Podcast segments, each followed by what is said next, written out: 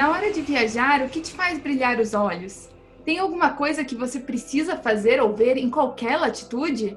Às vezes, nem nós sabemos a resposta para essas perguntas. Mas se tem alguém que sabe, são os agentes de viagem. Eles lidam diariamente com clientes diferentes, com motivações diferentes e sonhos diferentes. Afinal, tem pessoas que gostam de turistar e conhecer os lugares mais famosos, outros que querem fugir do tradicional, tem quem gosta de viajar sozinho, de viajar em grupo, de hotel de luxo e de hostel. Convidamos duas agentes de turismo para conversar com a gente hoje. É a Alessandra Simeonato, da Star Turismo. Eu acho que o principal é você ter essa liberdade de de fazer perguntas para o cliente, de entender o que ele quer de verdade para entregar algo que, que esteja de acordo, né? E que até é, supere as expectativas. E a Jucimara Delatri Rício, da DR Travel. Nós passamos a ter uma relação muito direta com as pessoas que confiam essa transformação dos sonhos e viagem em realidade a nós. E para guiar vocês nessa viagem pelas motivações de viajar, vocês podem contar comigo, Yasmin Grêmio. E comigo, Rubiane Creus. Vamos embarcar juntos nesta viagem? Está começando o Latitudes, um podcast sobre aquilo que te encanta em qualquer latitude.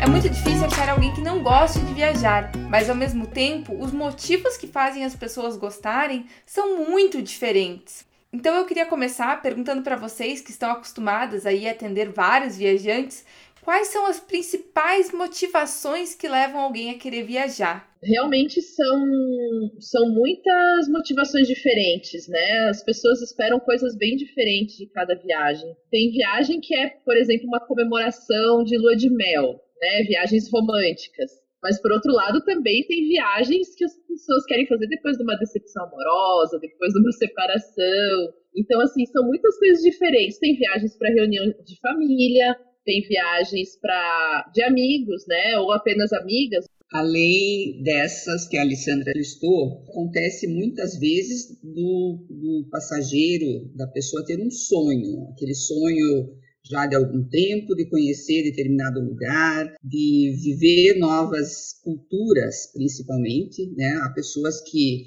que gostam de ter experiências diferentes culturais, não só de lugares diferentes, mas de viver realmente as culturas locais. Há aqueles clientes que seguem um modismo, então, se determinado roteiro ou destino é, é a bola da vez, ou é o roteiro da moda, digamos assim, há aqueles clientes que simplesmente querem fazer porque ou todo mundo está fazendo, ou porque o vizinho fez, ou porque um, um, um parente fez. Isso já entra muito mais numa questão de inserção dentro de um círculo social, eu vejo dessa maneira. Há também aquelas viagens de cura, como a Alessandra já, já mencionou, por exemplo, depois de uma decepção amorosa, ou mesmo uma virada de vida, num, num, turning point mesmo da vida de uma pessoa, em que você sai de um momento e, e passa a um momento, a, a, tentar viver um momento totalmente diferente. Muitas vezes uma viagem, ah, algumas pessoas buscam as viagens solo para isso, né, para um autodescobrimento, para um, uma renovação de vida. E tem algumas pessoas que não gostam de se considerar turistas, gostam de se considerar viajantes, exploradores. É, existe diferença entre esses termos? A questão também do, do viajante, hoje nós estamos usando muito mais esse termo, o viajante vê e vive as viagens de uma maneira diferente do que simplesmente o turista que vai lá e bate ponto nos lugares e tira fotos e a viagem se resume a isso. E é impossível a gente falar de viagem sem entrar em sonho, né? Eu acho que viagem é uma coisa que as pessoas esperam muito, elas sonham muito com aquele momento. E vocês trabalham diretamente com isso, né? Fazendo aquele sonho se tornar realidade. Como que é isso? Como que é essa transformação daquilo que está no imaginário, está no sonho, para algo que realmente vai acontecer? É muito interessante quando você fala sobre sonhos, né? Isso eu acho que é a motivação número um, na verdade. Existem aqueles viajantes que ficaram a vida inteira imaginando um lugar, às vezes cresceram com aquela vontade, aquele sonho de, né, ou para Disney, para Europa e perseguir isso durante a vida e depois completar e depois realizar, eu acho que é a, a coisa mais linda, né? E é uma realização para nós que trabalhamos com isso. Com certeza, com certeza. Então, o, o sonho, eu acho que é, é a motivação número um, né? E, e nós fazemos parte de transformar esse sonho da pessoa em realidade é uma coisa fantástica, né? E Sandra, é, você falou sobre essa a motivação que as pessoas têm de viajar, os diversos quereres, né? Por que, que a pessoa quer viajar, esse sonho, essa imaginação de conhecer um local, talvez da infância, um lugar que ficou muito tempo sonhado e guardado. E isso me fez recordar quando eu fui a Nova York pela primeira vez, lá em 2014. Eu lembro que quando eu era criança, eu assistia muitos dos filmes americanos, eu acho que como a grande maioria, né? Aqueles filmes de comédia romântica, então tem aquele, aquele entusiasmo de conhecer Nova York. Então, eu lembro que eu fui sempre protelando essa viagem, porque ou eu estava fazendo faculdade, ou depois concurso, e nunca conseguia. E em 2014 eu consegui, fui para Nova York, e eu lembro que quando eu pisei no aeroporto, me deu uma sensação assim, tipo, nossa, eu vou chorar. Parece que eu cheguei numa terra que eu já conhecia. E essa sensação de ser uma viajante e não uma turista, eu lembro que ficou bem claro para mim, porque quando eu cheguei, por exemplo, na Biblioteca Pública de Nova York, naquela escadaria, eu não queria nem tirar foto. Eu sentei e eu chorei ali, sabe? Mas em geral, quando as pessoas chegam até você, elas sabem o que querem, ou vocês sempre dão uma ajudinha? Já aconteceu da pessoa chegar com uma ideia e conversar com vocês e alterar essa motivação? Existe, existe sim. Na verdade, a gente trabalha com todo tipo de viajante, né? Todo tipo de passageiro. Então, existem os clientes que realmente já chegam definido com o que querem. Ah, eu quero tal destino, tanto tempo, às vezes até o hotel eles já sabem, já sabem mais ou menos o que querem fazer, mas também existe existem aqueles que não sabem, né? Que assim, ah, eu quero fazer uma viagem, eu quero praia, ou eu quero frio, ou eu quero Europa. Solta algumas, algumas informações e nós temos que captar junto a esse cliente o o que ele espera da viagem, entender qual é a motivação dele, né, com relação a isso, para poder encontrar algo que se encaixe. Então, existe bastante esse tipo de, de cliente, sabe? Que a gente precisa mesmo cavocar um pouquinho, sabe? Ir mais a fundo e entender bem o que ele quer. E para lidar com essa emoção das pessoas, né? Vocês têm aí todo um emocional, toda uma história por trás dessa motivação. Como que é essa relação com os clientes? Ela se torna uma amizade? Como que vocês é, lidam com pessoas que às vezes vocês não conhecem e colocam o sonho delas na mão de vocês? Bem, o estabelecimento desse, desta relação direta com, com o cliente já acontece numa primeira visita. Então, digamos que é uma pessoa que foi indicada, eu não conheço, mas nós vamos ter esse primeiro contato. Então, através de, de perguntas para saber exatamente os lugares que, que, gostaria de conhecer, ou se ele já vem, como a Alessandra falou, uma ideia pré-definida de lugares que quer conhecer. Nós vamos desenvolvendo esse relacionamento com este cliente. E a partir do momento em que, após o sonho ter se transformado em planejamento de viagem. E ter se transformado em uma viagem real, vivenciada por este viajante, o relacionamento passa tem um upgrade, assim, passa a um outro patamar. A confiança que já estava sendo estabelecida durante todo esse processo é imediatamente validada. Então, como você falou, Rubiane, se no momento você chega na, na escadaria da, da biblioteca de Nova York e o fato de você sentar e estar ali vivendo aquela experiência é o que te basta, é o teu sonho sendo realizado ali, se transformando em realidade. E participar de todo esse projeto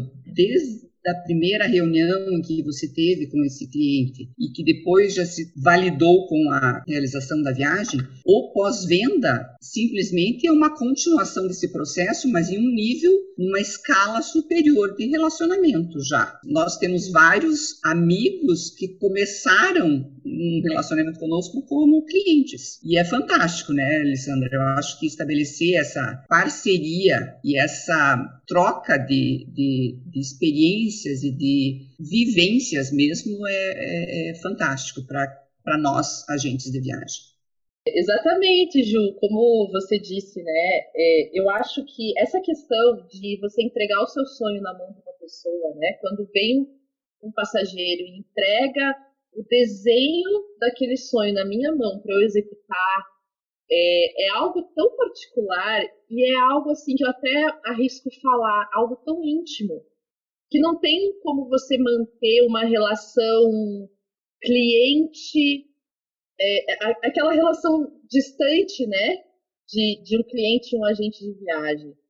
É, você acaba sendo amigo, você acaba ficando amigo, você acaba criando um, um, um relacionamento, você dá um upgrade no, no, relacionamento e você fica amigo de verdade, né? Então, assim, a pessoa entrega tudo aquilo para você, todas as expectativas dela, todos os sonhos. Às vezes é uma viagem né, igual a gente falou lá no começo, para superar uma fase difícil da vida.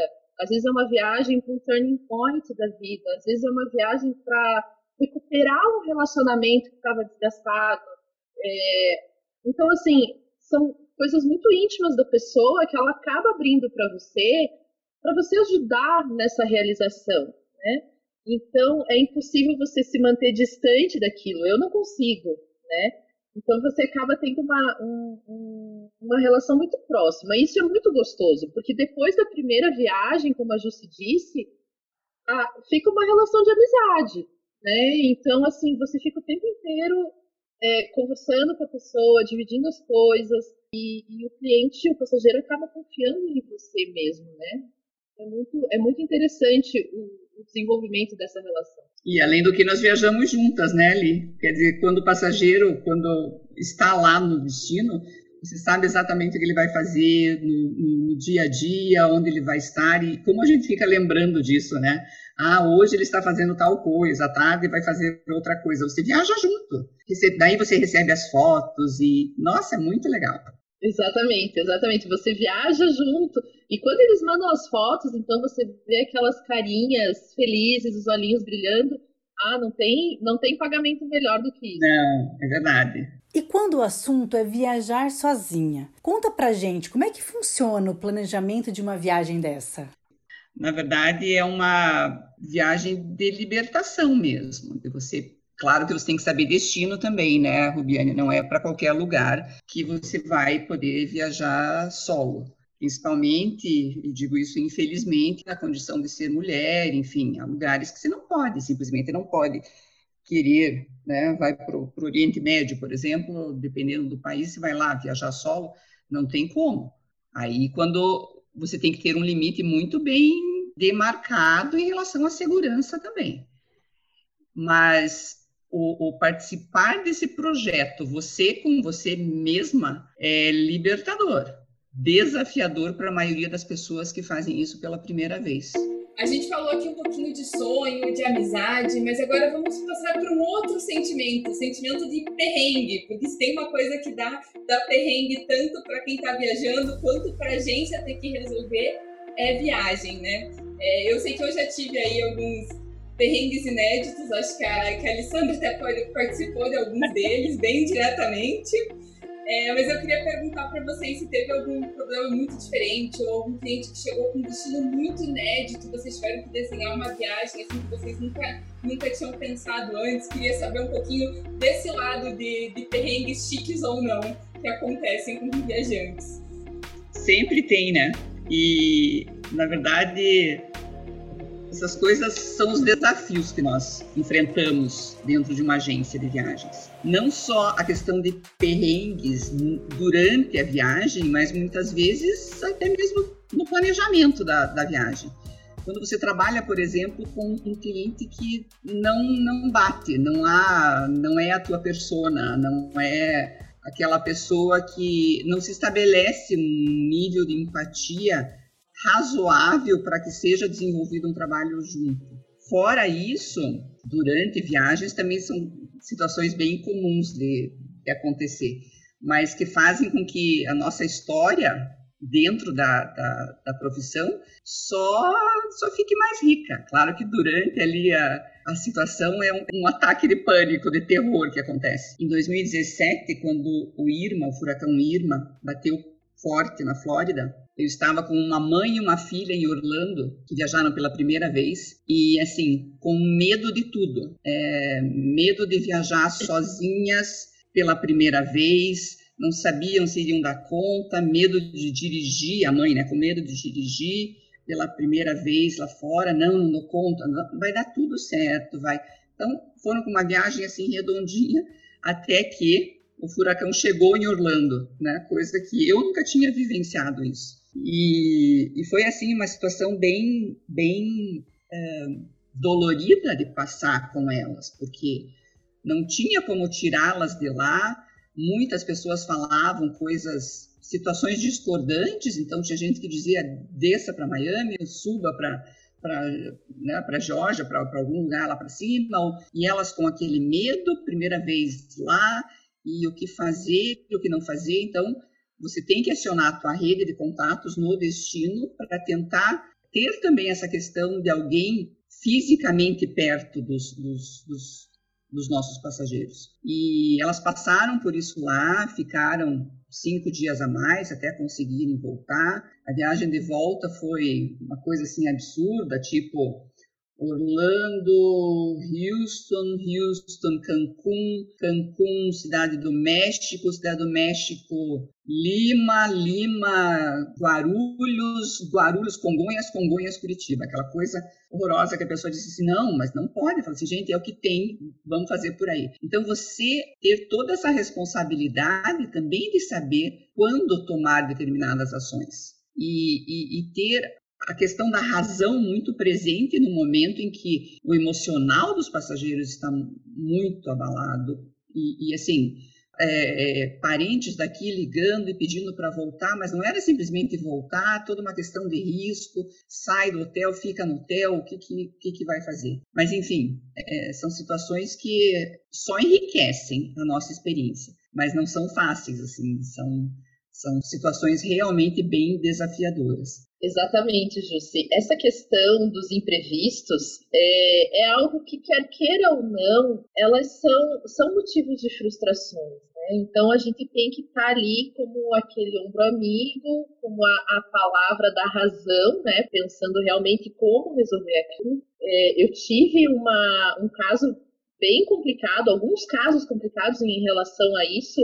Em 2011, o cão entrou em erupção em Reykjavik e parou a Europa. Você nunca imaginava a Europa simplesmente sem nenhum voo. Né? Hoje a gente vê uma situação bem pior, mas na época era algo que a gente nunca teria experimentado. Então, assim, eu tinha dois casais em lua de mel naquele final de semana. Né? Lua de mel já é uma viagem cheia de sonhos. E você falar para para a pessoa, olha, você não vai poder viajar, os voos não estão saindo. E, e ao mesmo tempo a pessoa te perguntar, mas quando eu vou viajar?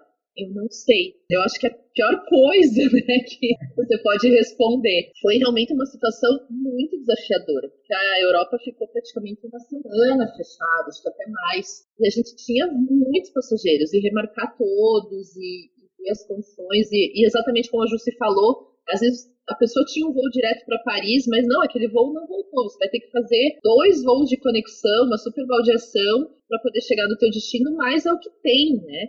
Então, é, é necessário muita calma, né? Muita é, cabeça fria mesmo, né? Para resolver tudo isso para o cliente. Ele está lá numa expectativa e você acabou, né, por situações totalmente que você não pode controlar. Então, são várias situações que requer da gente um controle, né, um controle até mesmo emocional para você lidar com tudo isso, com toda essa frustração, né? O passageiro estava esperando fazer uma coisa, acabou que aquele plano que tinha sido desenhado em todos os seus detalhes saiu do nosso controle. Então, vamos puxar o controle, vamos tentar readequar tudo de novo. Eu acho que isso é o mais importante. É, por exemplo, outro perrengue, né? Eu já tive passageiro que eu acho que a viagem estava tão boa, a viagem estava tão boa que a pessoa esqueceu de voltar. nós temos um sistema de reserva que nos avisa dos cancelamentos e das alterações de horário, e veio o cancelamento daquele passageiro do voo da volta. falei, o que aconteceu? A pessoa no foi para o aeroporto, né, no show, cancela o, o voo direto. Mandei uma mensagem para ele, nossa, era o dia de voltar? Assim, a pessoa se perdeu nas datas, a viagem estava tão boa, e assim, tive que remarcar a passagem dele, consegui na companhia aérea, né, com muita conversa, nessa hora o, o, networking é muito importante, porque uma passagem no show a pessoa perde, né? Então, assim, para reverter esse no show, para a gente pagar só uma diferença de tarifa, que realmente foi alta, porque é uma reserva em cima da hora. Mas, enfim, tudo isso acontece, né? E a gente tem que estar tá aqui sempre disponível. Meu marido brinca que meu WhatsApp é pior que, que o WhatsApp de médico, meu celular toca mais que o celular de médico, porque tem que estar disponível a hora que for. Né? O mundo tem vários fusos horários, então eu não posso desligar meu, meu celular. E quando o celular toca fora de hora, a cabeça é tão engraçado que a cabeça começa a fazer assim um, um backup. Quem está viajando, aonde que a pessoa está, assim, para você tentar lembrar quem pode ser que está tá te chamando antes de você pegar o celular e olhar. É algo que você está ali e é um problema como se fosse o teu problema. Você puxa para você, né? Então, assim, o, o, o seu passageiro ele entregou tudo aquilo na sua mão, né? Lá no começo, no desenho, no planejamento. Então a gente tá junto na alegria e na tristeza, seja na, nas fotos maravilhosas de todo mundo com o olhinho brilhando e sorriso no rosto, ou seja, num, num leito de hospital. Você tem que estar tá ali junto. E eu já testei esse serviço 24 horas aí com uma ligação da Austrália, né? No meio da madrugada. Verdade, Yasmin, mas o, o seu caso ele é muito único. Uma picada de arraia, olha, eu lembro do nosso perrengue História juntas contar, no hospital. Né? Pois é, nessa de arraia eu aprendi que quase mais importante do que comprar um seguro viagem é saber usar o seguro viagem, né? Porque o seguro é uma coisa que a gente compra não considerando que vai usar ele de verdade, a hora que precisa a gente faz a famosa ligação às três da manhã. Mas esses perrengues são todos bons exemplos do que faz um agente de viagem, né? Mas eu queria ouvir de vocês um pouquinho sobre, sobre a profissão e, e por que né, ter um agente de viagem, principalmente no momento que hoje é muito fácil comprar tudo pela internet. Hoje em dia a palavra-chave é segurança. A partir do momento que, que você compra com uma agência de viagens, você tem toda essa estrutura que a Alessandra já comentou, estar disponível durante todo o dia e noite, se precisar, para resolver qualquer dessas possíveis situações dentro de uma viagem. É, obviamente, é como você disse, você compra um seguro viagem para não utilizar. É como aqui, você compra um seguro para carro também pretende não utilizar o mesmo seguro de viagem. Mas, quando as coisas acontecem, acontecem. Se você tem uma pessoa que é, te ajuda nessa caminhada, ou mesmo toma a frente de toda essa resolução de, de, de problemas, com certeza a, o fardo fica muito mais leve. A Banrotas colocou que a procura hoje em dia por agência de viagens já subiu em 40% nesse, nesse período de pandemia e pensando em viagens pós-pandemia, porque as pessoas que compraram viagens diretamente pela internet ou tiveram e ainda estão tendo muita dificuldade para fazer essas remarcações ou alterações ou reembolsos, enfim. É, e muitas dessas pessoas acabam nos procurando para tentar ajudá-las nesse momento a resolver problemas que foram originados por essas compras diretas, digamos assim. E nós não temos muita coisa a fazer porque nós não temos gerenciamento das reservas, enfim. Mas é uma realidade que hoje já, já, já, já tem esse, é, esse número de 40% estabelecido nas pesquisas que fizeram sobre a, um novo olhar para as agências, justamente para ter essa segurança, para ter alguém que faça toda essa parte de, de ajuda mesmo dentro das, das necessidades, das situações que forem ocorrendo durante a viagem. Eu acho que nada, nada, o nosso mundo pode modernizar, as coisas podem ficar cada vez mais online e automatizadas, mas nada substitui o, o humano, né? nada substitui o contato humano.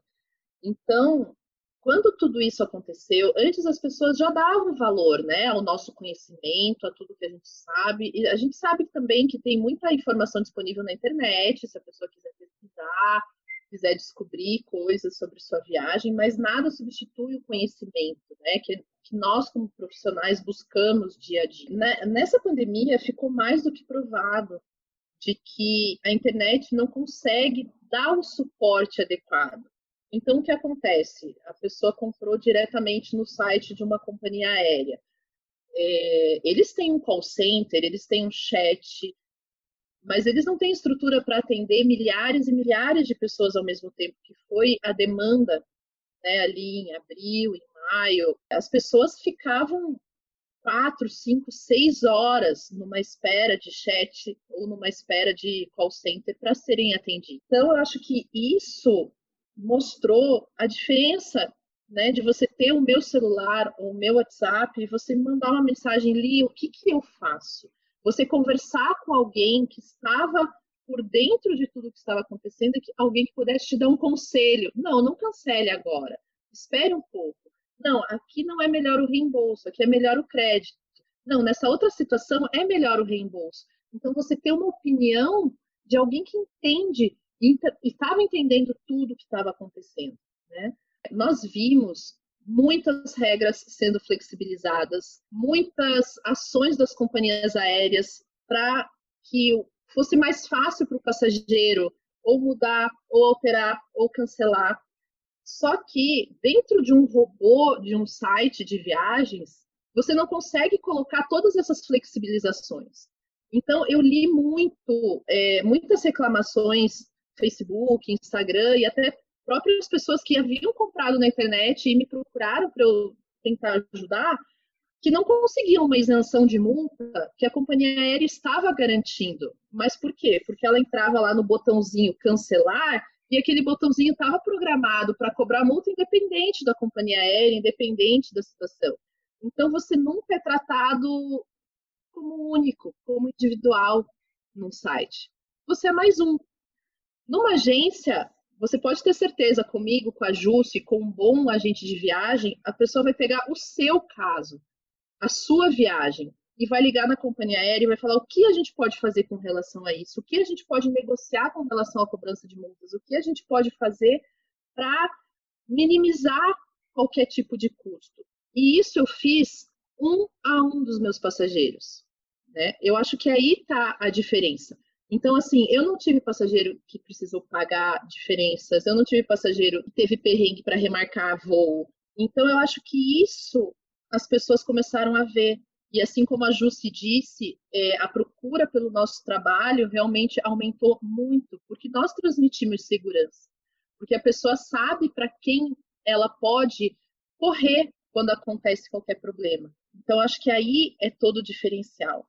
E só para finalizar, é, muitas pessoas acham que isso é mais caro e não é. Então, assim, nós oferecemos todo um valor agregado no nosso trabalho, na nossa entrega, por um preço que não é mais caro, porque nós temos ferramentas de negociação, nós temos como procurar as melhores opções e os melhores voos, sem ser voos de perrengue, voos com 500 mil conexões, voos com troca de aeroporto, nós conseguimos ter essa, esse acesso ao sistema para escolher tarifas boas com voos bons. Então, as pessoas às vezes ainda têm essa, esse pré-conceito, né?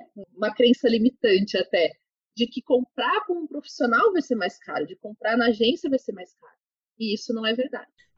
E eu quero saber de você, Jussi, é, qual que é o momento da viagem para você que faz tudo valer a pena?